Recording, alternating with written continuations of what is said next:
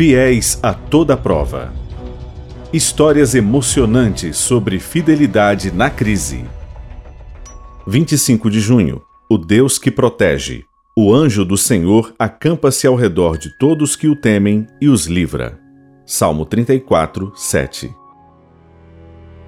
Naquela tarde incomum no início de 2020, antes de Maria realizar seu culto pessoal, foi surpreendida por um forte barulho na casa em que trabalhava.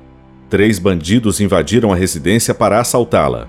Eles amarraram Maria e, como era a única que estava na casa, começaram a pressioná-la para que mostrasse onde ficavam as coisas de valor. Em meio àquela situação desesperadora, ela orava buscando a proteção divina.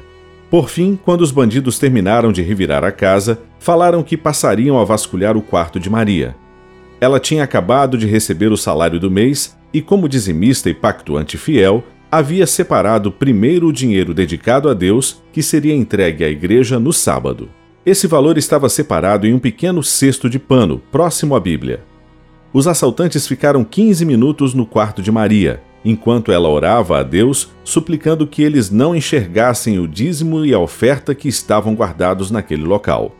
Maria conta que o dinheiro estava bem em frente aos ladrões, mas eles não conseguiram enxergá-lo. Finalmente, aqueles homens saíram de lá sem levar nada pertencente a Maria. Essa fiel serva de Deus conta que durante o tempo em que esteve amarrada, mais de uma vez colocou sua vida nas mãos do Senhor. Os assaltantes não apenas deixaram o dízimo e o pacto consagrados a Deus, mas também todo o salário de Maria. A felicidade dela ao entregar o que pertence a Deus também foi um testemunho de que ele protege e guarda seus filhos podemos ter certeza de que temos um Deus que nos protege e nos guarda, que cuida dos pequenos detalhes e das grandes coisas de nossa vida. Ele nos convida a depositar completamente nossa confiança nele.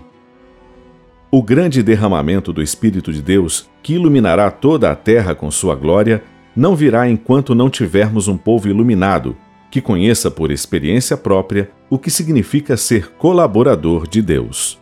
Conselho sobre Mordomia, página 39.